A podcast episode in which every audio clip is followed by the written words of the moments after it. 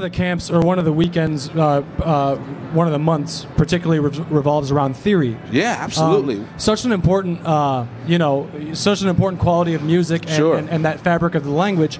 Yeah. And so, how do you make theory interesting Oh, for kids or for young people or for whoever? Absolutely. First, Einstein said if you can't explain, explain it simply, you don't know it well enough. So if theory is hard, either you or your teacher don't know it well enough. Most of us are teaching theory the way we learned it, which doesn't mean it's the best way. So I, we have three main instructors. Bob is one, I'm one, and another guy named Anthony Wellington. We're not the only instructors. I always bring in my brothers, um, great drummer Danny Gottlieb, who was um, Pat Metheny's first drummer. His wife is a percussionist, Beth Gottlieb. She played on uh, uh, what's that Little Mermaid? That's her playing that on percussion. No if you go to Disney, all the stuff you hear from the train whistle to everything is Beth Gottlieb. That's amazing. Right? So Danny and Beth live in Nashville now, where the camp is. So they're th- at all the theory camps. They teach rhythm and they and things like that. But Yeah. theory doesn't have to be difficult. Let me show you. Please. Okay? How many people practice in all keys? Raise your hand high. Be proud. Keep your hand up. How many key? Oh, no, I'm not. I can't ask Lucas. That's Bob's son. All right. Okay. How many keys are there? I say it. Twelve. Good answer, but wrong. How many? How many keys? You were about to say twelve, right? That was my answer. Who's going? It, keep your hand up if you have an answer different from twelve. What's the answer? 24 is logical, more logical than 12 because there's majors and minors. So we would double it. Makes sense, right? Still wrong. Okay? Don't guess. Tell me if you know. One, one, one is not a good answer. But now we're trying to be clever. What's the answer? 30 is the answer. Eight years ago. We're having our very first theory camp we 2010 Nashville got hit with a huge flood. It was like the flood of a lifetime. I had to take all the students to my house basically. We ended up having theory with Bob and Anthony at my house, right? Candlelight, electricity went out.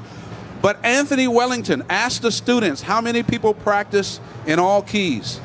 Now I'm the teacher. My name's on the camp. So I'm sitting in the back. I'm cool. I don't raise my hand. Of course, I practice in all keys. I'm Victor Wooten. Right? So people raise their hand, but I'm cool. I don't. And he says, Well, how many keys are there? In my head, I say 12. Dummy, you know, why are you asking a stupid? He says, How do you say you practice in all keys if you're missing 18 of them? I went, 18? And he said, Well, you got to think there's major keys and there's minor keys. And I went, Oh, 24. And he's like, Oh, but I I was doing all this in my head. Other people were doing it out loud. And I was so glad I kept quiet because people didn't know. I didn't know either.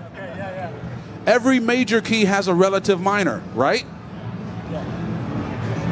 Most of us don't realize that we only have major and minor keys. That's it. Dorian is not a key, it's a mode True. right? Harmonic minor is a scale, not a key. Keys are only major or minor. That simplifies it already. Let's figure out how many major keys are there are, and then we'll just double the answer for the total, which we already know. How many major keys have no sharps or no flats? How many? One. Somebody keep track. There's one. We can have a key with one sharp, a major key we're talking about. We can have a major key with one sharp. We can have a major key with two sharps. Up to how many sharps? Seven. So there's seven major keys. One that's neither. What are we up to so far? Eight. Let's keep going. We can have a major key with one flat. We can have a major key with two flats. Up to how many flats? Seven. So we have seven flat keys, seven sharp keys, one that's neither for a total of how many major keys? 15. That's not rocket science. That's second grade knowledge. Should be. Double it for a total of 30 keys. My man is right. Right? You could have figured that out on your own. This is what my friend Anthony Wellington showed me at my own camp. That's why I hired him. So I can take their classes. That's why you kept the camp go, going, so you could keep learning about shit. You know what? Absolutely right. I was taking a bunch of nature classes, and because of touring, I would sign up for nature class. I love the outdoors. I'd pay my deposit, and then a tour would come up, and I'd lose my deposit and have to miss the camp. So I decided in the late 90s, I'm gonna make my own camp. I'm going to bring the world's best instructors, and I'm not going to miss it this time. I'm not going to lose my deposit, and I'm going to take their classes. And that's how I've gotten better at theory. And I found out that theory is easy, it's not hard. One more, can I? Oh, please, two more. How many sharps are in A major? Three. How many flats are in A flat major?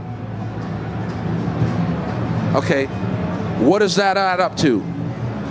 Seven. Seven. Second grade, okay? A major, three sharps. A flat major, four flats. Only add. Don't do any more theory. Only add. If G major has one sharp, how many flats does G flat major have? Six. It adds up to seven. Ah, the light bulb's going off, right? Remember what Einstein said? If you can't explain it simply, all right, it's that easy. How many flats are in E flat major? Three. Three. So that means how many sharps are in E major? Bingo. You don't even have to do work anymore. Ah. You got it. After all these years, exactly. After after semesters, it's easy, right? Yeah. Okay, if G if G major has one sharp, we already now know that G flat major has six flats. That means G flat major only has one natural note. Guess what it is? It's that F that was sharp in the other key. Right? So if A major has three sharps and they're F, C, and G, guess what the three natural notes are in A flat major? F, C, and G. Is that hard? Could you have not learned this in the second grade? You could have, for sure. Right? So we have taken all of music theory and dumbed it down, really smartened it up Smartened it up. to that simple.